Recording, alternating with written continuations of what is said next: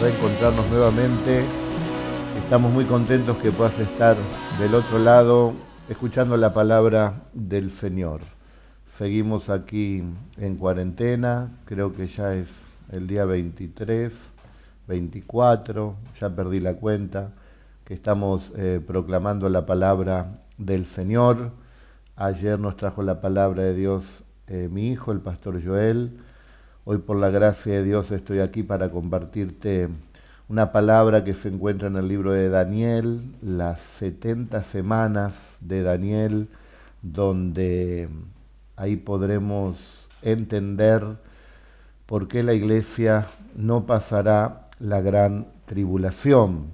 Vamos a estar hablando de la última semana ¿eh? que estuvo allí el profeta Daniel por medio de el entendimiento que Dios le dio para poder descifrar ese gran enigma de las 70 semanas. Mañana, si Dios quiere, estará trayendo el mensaje mi hija Micaela, ya muchos la conocen, y va a tener una palabra de bendición también para todos ustedes, para los jóvenes y para los que tenemos un espíritu joven. Le doy gracias a Dios, le envío también los saludos de mi amada esposa y estamos aquí, todos sirviendo al Señor. La pastora intercede, duerme poco, ora por cada uno de ustedes y podemos decir que yo y mi casa servimos al Señor. Y nadie puede dar lo que no tiene. Por lo tanto, lo que tengo te doy y te bendigo para que vos también tengas una familia sacerdotal donde todos puedan servir al Señor. ¿Qué les parece entonces si comenzamos con este tema tan, tan apasionante? Aquí en el libro de Daniel, en el capítulo 9 y en el verso 20, habla de las profecías de las 70 semanas. Profecía de las 70 semanas que eran precisamente para el pueblo de Israel. Vamos a ver en los primeros versículos la actitud que tiene Daniel cuando ora a Dios y también nosotros podemos aprender cómo dirigirnos a este Dios tan, pero tan maravilloso. Desarrollaremos el tema y también después hablaremos de Apocalipsis 4. Ya hemos hablado de Apocalipsis 1, Apocalipsis 2, Apocalipsis 3 también hablaremos de Apocalipsis 4, pero tiene toda una relación directa también con el libro aquí de Daniel, este libro profético. Si hay seres queridos allí en tu casa, llamalos, porque es una palabra que va a tocar también y advertir y despertar a todas las personas. Yo estoy eh, muy contento que en este tiempo podemos también predicar el Evangelio, a familiares, seres queridos, a vecinos, compañeros, eh, gente que conocemos, gente que no conocemos, y muchos de ellos se están interesando en las cosas del Señor. Y eso es bueno. Todos los días está orando la Iglesia Cristiana de La Plata y también muchas congregaciones pidiéndole a Dios que traiga conversión también en los corazones de aquellos que no le conocen. Porque, hablando claro, el remedio para este tiempo y para todos los tiempos sigue siendo Jesús, el Hijo de Dios. Vamos entonces a compartir la palabra de Dios, Daniel 9:20. Aún estaba hablando, dice, y orando, y confesando mi pecado y el pecado de mi pueblo Israel. Daniel era un siervo de Dios que oraba constantemente aún cuando era amenazado con pena de muerte, él seguía orando a Dios. Dice que él oraba y le pedía perdón a Dios por el pecado de él y por el pecado también de toda la nación. Y derramaba mi ruego delante de Jehová, mi Dios, por el monte santo de mi Dios. Clamaba con integridad desde las entrañas, desde lo más profundo de su corazón, y Dios vio esa búsqueda profunda de Daniel y le envía el Señor también una respuesta por medio del ángel Gabriel. Dice, aún estaba hablando en oración cuando el varón Gabriel, a quien había visto en la visión al principio, volando con presteza, vino a mí como a la hora del sacrificio de la tarde. Dios da su orden, da su palabra y los ángeles obedecen. No dicen pero, no dicen ni, no dicen después. Los ángeles oyen la voz de Dios y la acatan, la obedecen. Que nosotros también podamos aprender de Daniel esa búsqueda en humildad, reconociendo su pecado, el pecado de, de, su pueblo, orando a Dios con todo el corazón, y también del ángel Gabriel, que se mueve inmediatamente a la orden de Dios. Qué bueno que podamos ser también hijos e hijas de Dios, ustedes hermanas, obedientes al Señor. ¿Y qué hizo? Me hizo entender, dice Daniel y habló conmigo, diciendo Daniel, ahora he salido para darte sabiduría y entendimiento. Recibe también en esta noche entendimiento, sabiduría. Toda dádiva y todo don perfecto viene del Padre de las Luces, viene del Señor. Alguien es falto de sabiduría, pídala a Dios. Dios le dará ampliamente sabiduría y entendimiento, inteligencia espiritual. Al principio de tus ruegos, le dice el ángel, fue dada la orden, y yo he venido para enseñártela, porque tú eres muy amado. Le estás pidiendo a Dios, estás por tomar decisiones, hay interrogantes en tu vida, busca a Dios en integridad. Y si Dios tiene que mandar un ángel para revelarte el asunto, el Señor lo hará, porque dice que le dijo el ángel a Daniel, eres muy amado. Entiende pues la orden y entiende también la visión. Setenta semanas están determinadas sobre tu pueblo y sobre tu santa ciudad para determinar, para terminar, perdón, la prevaricación. ¿Qué es esta palabra prevaricación?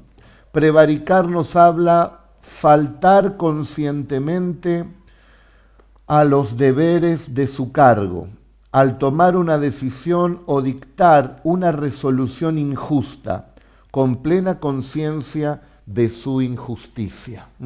O sea que ahora el Señor tenía un plan para terminar con la prevaricación y poner fin, dice, al pecado y espiar la iniquidad para traer la justicia perdurable y sellar la visión y la profecía y ungir al santo de los santos. Bueno, estas 70 semanas se tendrían que cumplir y al cumplirse estas 70 semanas se comenzaría a desarrollar el plan final de Dios, que sería el reino milenial de nuestro Señor Jesucristo, reinando con poder aquí en la tierra. Pero eso todavía no ha llegado.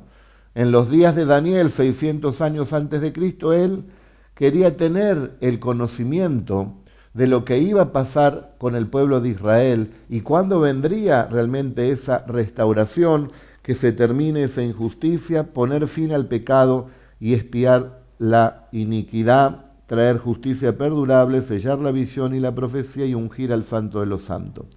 Le dice, sabe pues y entiende que desde la salida de la orden para restaurar y edificar a Jerusalén hasta el Mesías príncipe habrá siete semanas y sesenta y dos semanas se volverá a edificar la plaza y el muro en tiempos, dice, angustiosos.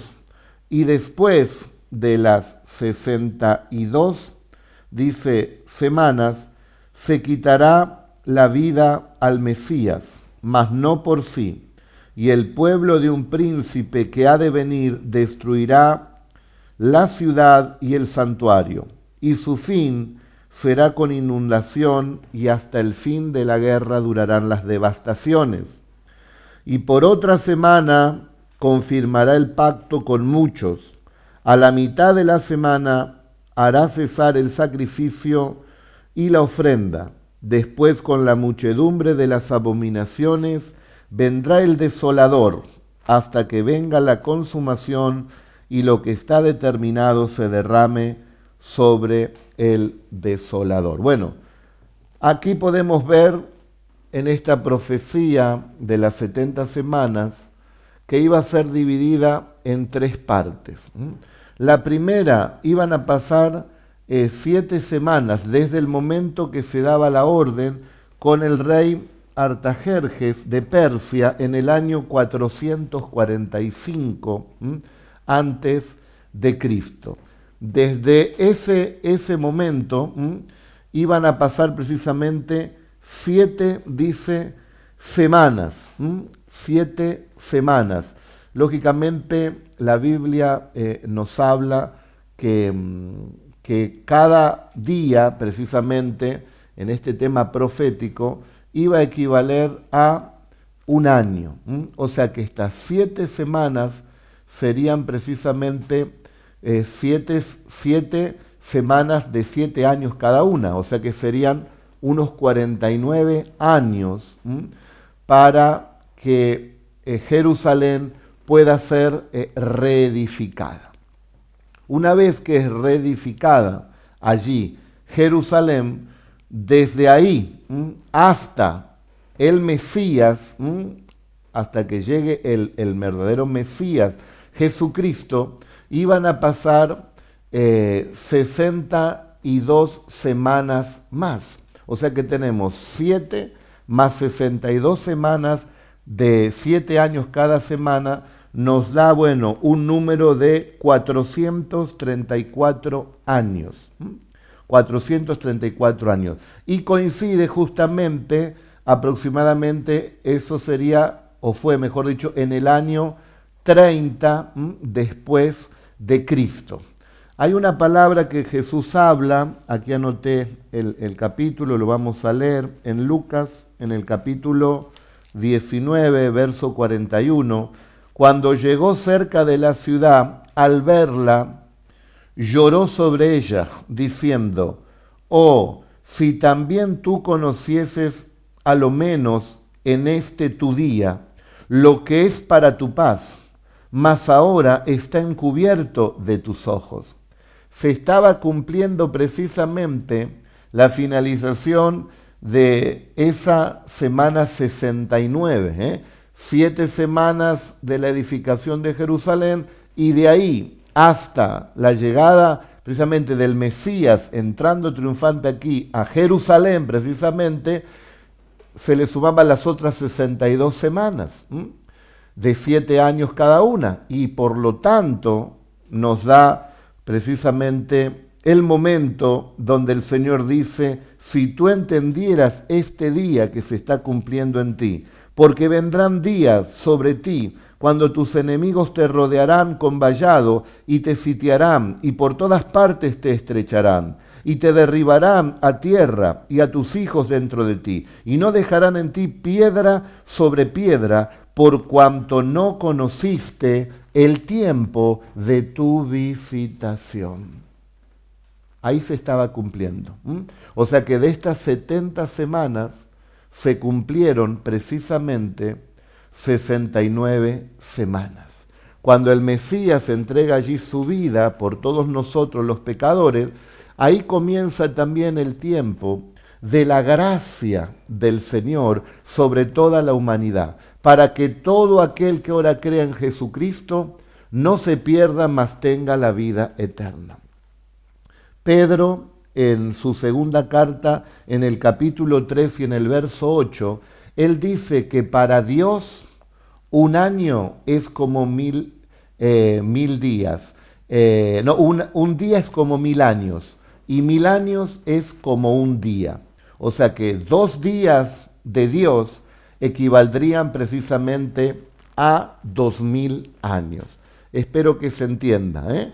Desde el momento que el Señor allí entrega su vida, resucita y se funda la iglesia, ¿eh? allí en, Pentecostés, cuando viene el poder del Espíritu Santo, pasarían estos dos días que habla precisamente Pedro. Recuerda que estamos hablando también de Israel. Ahora hay un paréntesis aquí. Desde el momento que Cristo funda su iglesia hasta estos días que ya están terminando, pasarían dos días de Dios, un día como mil años ¿eh? y mil años como un día. Y después de esos dos días, ¿qué pasará con Israel? Bueno, aquí cerquita eh, tenemos también al profeta Oseas.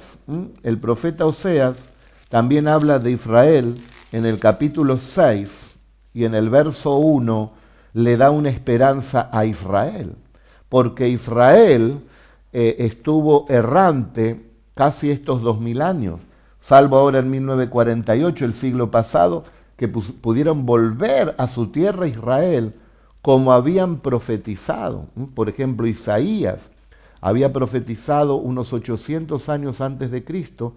¿Quiénes son estos que vuelan como palomas, dice, y llegan allí a sus ventanas?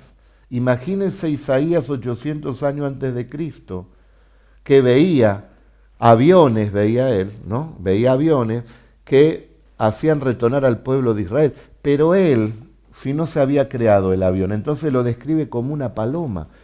Pero fue una profecía de que volvería, y en 1948 me efemeriza la piel, Israel volvió a ser nación, como dice la palabra de Dios.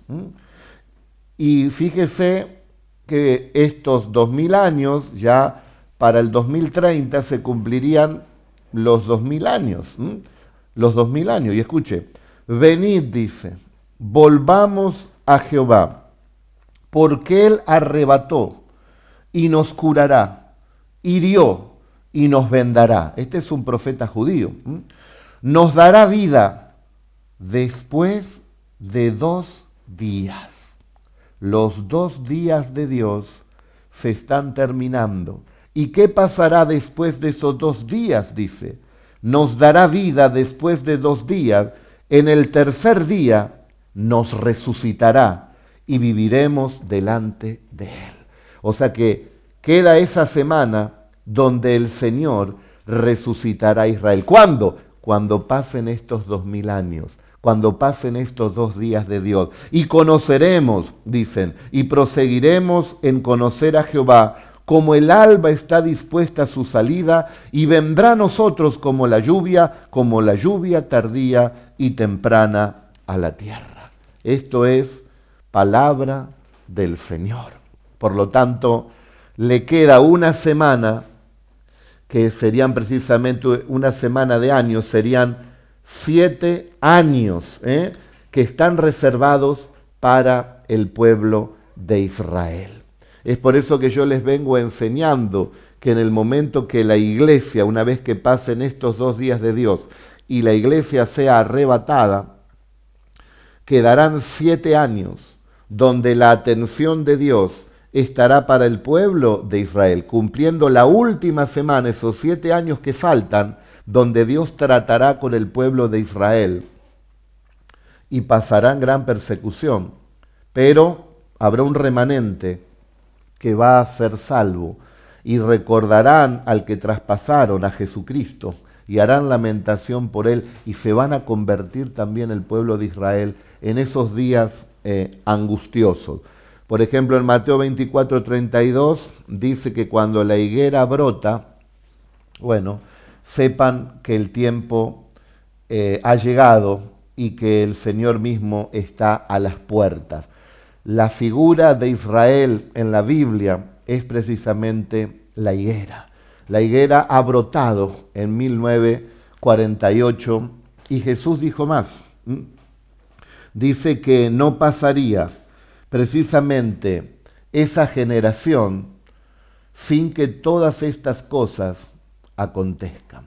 O sea que usted puede leer allí eh, Mateo capítulo 24, léalo todo y se encontrará precisamente con esta palabra que yo le estoy diciendo, que brotará allí la higuera y que no pasará la generación que haya visto esto. Esto pasó, lo de 1948, unos 72 años. ¿eh? Se van a cumplir unos 72 años aproximadamente de, desde que Israel es nación nuevamente y volvió a su tierra. Ahora, Cristo dijo que no pasaría una generación sin que todo esto acontezca. O sea que desde ese momento contamos una generación. ¿Y cuántos años es una generación? En el Salmo 90, en el verso 10, dice que una generación la podemos contar de esta manera. Dice que los hombres se les ha dado vida hasta los 70 años y los más robustos, dice, hasta 80. O sea que ahora pasaron unos 72 años. El Señor si hubiera tomado 70 años, ya hubiera venido.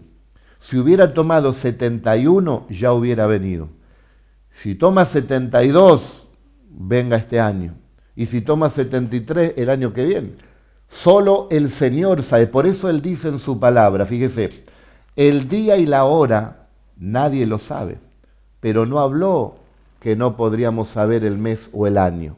Él dijo el día, y es verdad, porque allí con los calendarios eh, greco-romanos de aquel tiempo, eh, nosotros podemos hacer un cálculo, pero no vamos a ser específico en el día pero sí en los tiempos. Yo no digo que sea precisamente en esos años, pero sí estoy diciendo esto, que hay una gran probabilidad conforme a las profecías y a la escritura. Y tenemos un 2030 donde todo podría estar cumplido. El arrebatamiento de la iglesia, el nuevo orden mundial, la manifestación del anticristo, y el retorno de Cristo visible a la tierra. Todo eso duraría estos siete años donde la iglesia estaría en el cielo y esa semana sería para el pueblo de Israel.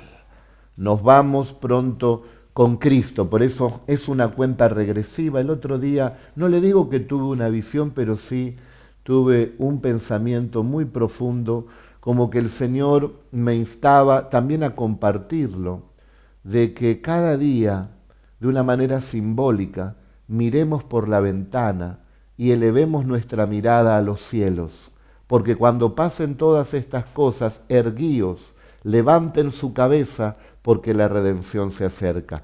Y creo que en cada día podemos estar esperando el retorno del Mesías, de nuestro Salvador, de Jesucristo. O sea que ha entrado, hermanos queridos, la iglesia en una cuenta regresiva para que el Señor nos venga a buscar. Y si es esta noche, aquí estamos, preparados con toda la confianza y con toda la fe y a cuenta con Dios, con los hermanos y con todas las personas, cuidando nuestro vocabulario, cuidando nuestras acciones, arrepintiéndonos como Daniel de cada pecado y buscando estar irreprensibles en el cuerpo, en el alma y en el espíritu para la inminente venida de nuestro gran Señor y Salvador Jesucristo.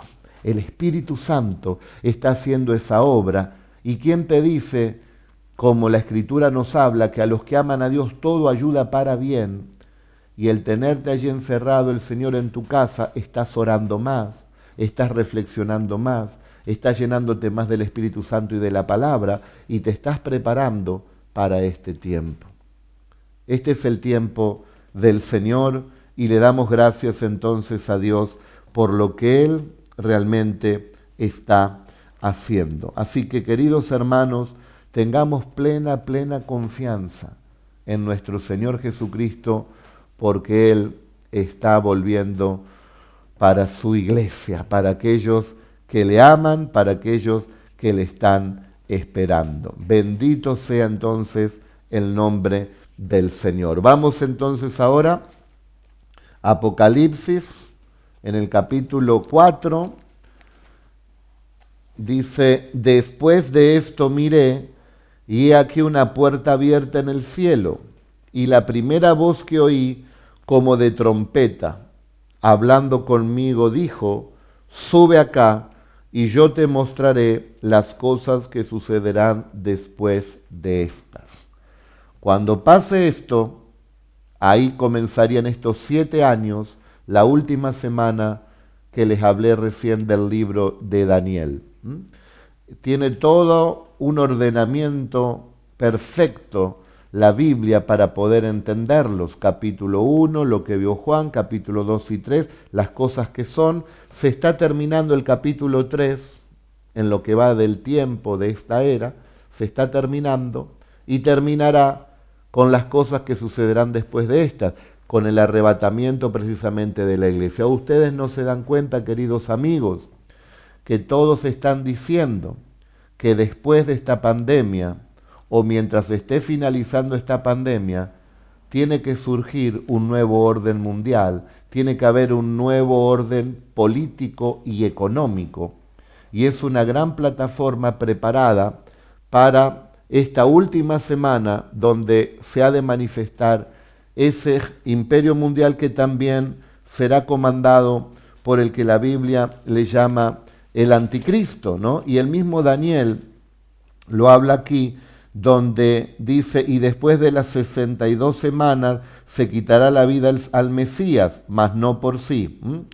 Y el pueblo de un príncipe que ha de venir destruirá, dice, la ciudad. Después del año 30, aproximadamente en el año 70, vino alguien del pueblo de aquel que será el anticristo. Aquí dice, y vendrá alguien precisamente ¿eh? del pueblo de un príncipe que ha de venir. Y éste destruirá la ciudad.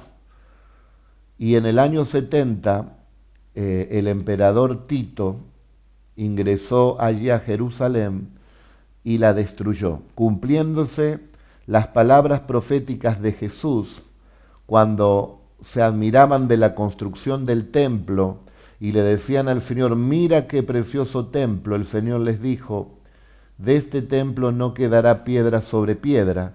Y cuando entró Tito con esas legiones romanas, sacaron piedra sobre piedra de ese templo, lo destruyeron todo, porque pensaban que entre esas piedras podría haber tesoros o distintas riquezas. Así que ese emperador romano se entró allí a Jerusalén y la destruyó, y destruyó el templo, como dice aquí Daniel en el capítulo 9.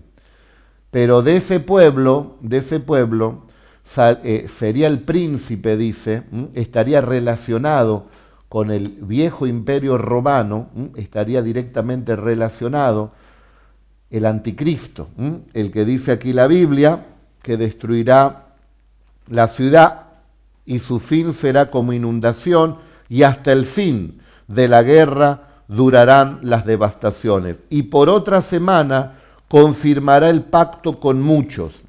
O sea que hará un pacto el anticristo, ese líder mundial, si él ingresa justamente en el momento que la iglesia es arrebatada, tendría los siete años allí. No sabemos si inmediatamente él tomará las riendas del mundo, visibles o invisibles, no lo sabemos, o lo más probable que pueda ser comandada por un grupo de naciones o de reyes poderosos de la tierra que tengan que ver justamente con el viejo imperio romano. Y aparecerá la figura del falso profeta, así como antes que venga Jesús apareció el verdadero profeta, Juan el Bautista, y preparó el camino, así también aparecerá el falso profeta de, la unidad de las religiones, podemos decir, y proclamará y dirá, eh, necesitamos esta autoridad política mundial y no hay otro como fulano, y ahí aparecerá justamente el anticristo, porque la Biblia habla que se le dio en Apocalipsis 13:5 autoridad por 42 meses. En otra parte dice por 1260 días. Y esto nos da tres años y medio. O sea que eh, en los primeros años, o estas naciones, o estos reyes, junto con el falso profeta, ¿eh? Que el que tenga ojos para ver vea y el que tenga oídos para oír oiga, porque no hace falta que yo se lo diga, todo lo que está sucediendo en este tiempo y quién es el líder religioso mundial más conocido, no hace falta que yo se lo diga, y entonces no se comandará justamente eh, o prepararán esa única religión mundial con leyes muy fuertes que el que no está dentro de esos parámetros será perseguido y cuando el anticristo se le dé esa autoridad por tres años y medio, dice que hará guerra contra los santos y aún los vencerá. O sea que perseguirá a aquellos que no adoren lo que ellos quieren que adoren, que justamente al dragón, que adoren al anticristo, que adoren eh, la religión de ese momento de lo que ellos van a implantar. Bueno, esto ya sucedió en tiempos antiguos, ¿no? Donde también una religión persiguió a aquellos que simplemente decían, la religión no salva, Jesucristo es el que salva, y los martirizaron, y los mataron a miles y miles de nuestros hermanos. Eso volverá a resurgir en esos días tan terribles que yo ya les he hablado del microchip y de que nadie podrá comprar ni vender si no es con la marca de la bestia y el que lo implementa es precisamente ese falso profeta que trabajará en conjunto con el anticristo. Entonces tenemos que a mitad de ese pacto, al principio será toda querrán levantar la economía de las naciones. Nosotros lo venimos diciendo hace tiempo. Quizás le perdone la deuda externa o le dé muchas facilidades y levante la economía de las naciones, y eso es lo que están esperando todos los gobernantes del mundo y que necesitan la ayuda de un líder mundial, lo están proclamando ellos porque solos no pueden. También la misma sociedad se da cuenta de que los gobiernos han fracasado en su mayoría por tanta desigualdad que hay y entonces está todo encaminado para que levanten la mano todo y digan lo vamos a aceptar. Si lo miran de una manera natural, pero vos estás mirando este programa para poder discernir espiritualmente. Ya el Mesías vino y, y lo van a tomar al anticristo como el Mesías porque le levantó la economía, porque hizo algunas cosas, pero en realidad es un engaño. Dice aquí Daniel que a los tres años y medio, a mitad del pacto, lo va a quebrar, lo va a romper. Le permitirá seguramente en los primeros años construir el templo allí en, Jerusalén para los sacrificios, para la adoración de Jehová, y en los tres años y medio se le meterá allí al pueblo de Israel y dirá, Yahvé Jehová no es Dios. Yo soy Dios, dirá, y a mí me tienen que adorar toda la humanidad. El pueblo judío se dará cuenta de que fue un impostor y será perseguido el pueblo judío y será perseguido todos aquellos que no se quieran marcar o que no se quiera o que no lo quieran adorar. Eso dice la Biblia, eso dice Daniel, pero antes de esos siete años, por eso nosotros estamos plenamente convencidos de que el Señor viene a buscar a su iglesia. Lo que dice aquí Juan, sube acá y yo te mostraré las cosas que sucederán después de estas. Es la iglesia arrebatada y donde aquí habrá grandes conflictos, grandes problemas, grandes dificultades, pero nosotros seremos librados gracias al Señor de esa tribulación. Te doy este dato más porque la última semana es justamente para el pueblo de Israel. En esos días, 144 mil judíos se levantarán junto con dos profetas que estarán en Jerusalén, lo más probable que sea Elías y Moisés, según las escrituras, los dos olivos que habla Apocalipsis, y predicarán el Evangelio y mucha gente también va a aceptarlo, lo va a aceptar, pero tendrán que dar la vida por causa de Jesús. Nosotros estaremos, por la gracia de Dios, ya en las bodas del Cordero, habremos pasado por el tribunal de Cristo, donde nos darán también la recompensa, donde nos pondrán allí las vestiduras blancas y resplandecientes, y estaremos juntamente siempre con el Señor Jesús. Al instante dice, yo estaba en el Espíritu, y aquí un trono establecido en el cielo, y uno sentado, y el aspecto del que estaba sentado era semejante a piedra de jaspe y de cornalina, y había alrededor del trono un arco iris semejante en aspecto a la esmeralda. Bueno, la esmeralda nos habla de esperanza, el arco iris nos habla de misericordia, que nunca más Dios dijo iba a enviar un diluvio. O sea que va a haber cierta misericordia, pero también cuando nos habla aquí que el rostro eh, era un aspecto de cornalina, eso es como un, un rubí, un color rojizo, que nos habla también de la ira de Dios, ¿no? donde Dios va a juzgar en esos siete años con tribulación y después con la gran tribulación a todos aquellos pecadores. Y también aquellos que se descuidaron, bueno, serán como, digamos, a ver qué palabra uso, como purificados. ¿Te gusta esa palabra en la gran tribulación? Y dirán, sí, yo tenía todas para seguir a Cristo, tenía todas para orar, para buscar a Dios, para hacer su voluntad, pero hice la mía. Bueno, Ahí aprenderán en la, gran tribulación y darán la vida por Cristo y también se salvarán junto con aquellos que oyen la palabra por medio de los 144 mil y también recibirán al Señor. Pero son días muy difíciles. ¿eh?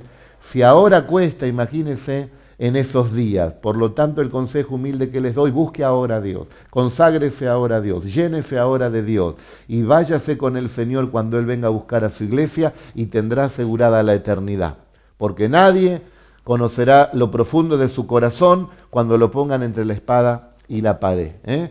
Cristo o tu vida. Bueno, no todos responderán. ¿Se acuerdan de Pedro? Yo daré mi vida por ti. Sí, tú no darás mi vida, Pedro. Tú me negarás tres veces. No, de ninguna manera. ¿Y qué pasó con Pedro? Le negó tres veces. Por eso ahora tenemos el Espíritu Santo, el Espíritu de poder, para poder seguir a Jesús cada día de nuestra vida. Y dice, y alrededor del trono había veinticuatro tronos, y vi sentado en los tronos a veinticuatro ancianos, vestidos de ropas blancas con coronas de oro en su cabeza. ¿Quiénes son estos veinticuatro ancianos? Ahí cerquita te da la respuesta. Por eso lo importante de leer Apocalipsis. Apocalipsis 5.8 te dice quiénes son estos que tienen vestiduras blancas, estos ancianos. Dice 5.8 de Apocalipsis. Y cuando hubo tomado el libro, los cuatro servientes y los veinticuatro ancianos se postraron delante del Cordero. Todos tenían arpas y copas de oro llenas de incienso, que son las oraciones, dice, de los santos. Y cantaban, y cantaban un gran cántico, diciendo, digno eres de tomar el libro y abrir, dice sus sellos, porque tú fuiste inmolado y con tu sangre nos has redimido para Dios de todo linaje y lengua y pueblo y nación, y nos has hecho para nuestro Dios reyes y sacerdotes y reinaremos sobre la tierra. Por eso ese término de anciano es un término de la iglesia, ¿eh? de siervo, por lo tanto esos ancianos es la iglesia de Jesucristo que también reinará un día con ropas blancas, con coronas, y también adorará al Señor y le bendecirá. Bueno, el capítulo 4 nos anima y nos alienta, después da la descripción de distintos seres vivientes que están allí constantemente adorando al Señor. Ese día viene, querido hermano y querida hermana, por eso tené confianza, el Señor nos sacará de la hora de prueba que vendrá sobre toda la humanidad. No aflojes, persevera hasta el fin. Dios tiene establecido el escape. En, los días de Noé fue el arca, ahora es el mismo Jesucristo, que los abraza a todos y que nos hace sentir seguros. Ya no mires para atrás, avanza, sé prudente, diligente y esperemos al Señor. Cada día porque aquí dice como el alba, ¿eh? será su venida. A veces en las vigilias de los sábados esperamos a que amanezca y miramos y está oscuro. Y volvemos a mirar y de repente ¿eh? allí está el alba. ¿eh? Comenzamos a tener una mejor visión porque está amaneciendo. Así de rápido, ¿eh? ese segundo, esos minutitos que pasan de la oscuridad a la claridad, así rápido también será su venida.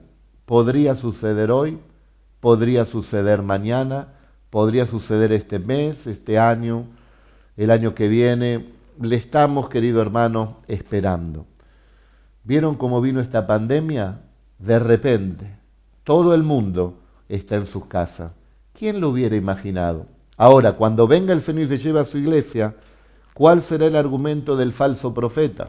Bueno, el falso profeta eh, dirá lo más probable, porque esta institución aún tiene en, Estados Unidos, allí en Colorado, tiene un lugar donde eh, tratan de analizar el cosmos y ver eh, todo el tema de vida extraterrestre, porque ellos dicen que, bueno, han visto distintos movimientos y entonces ellos creen en la existencia de seres extraterrestres. Bueno, tanto el falso profeta como el anticristo, ellos tendrán un buen argumento para esos días, porque dice que con señales engañosas engañaría aún a los escogidos si fuera posible. Y fíjese que se le dio autoridad para hacer señales y, y milagros. Entonces, en su engaño,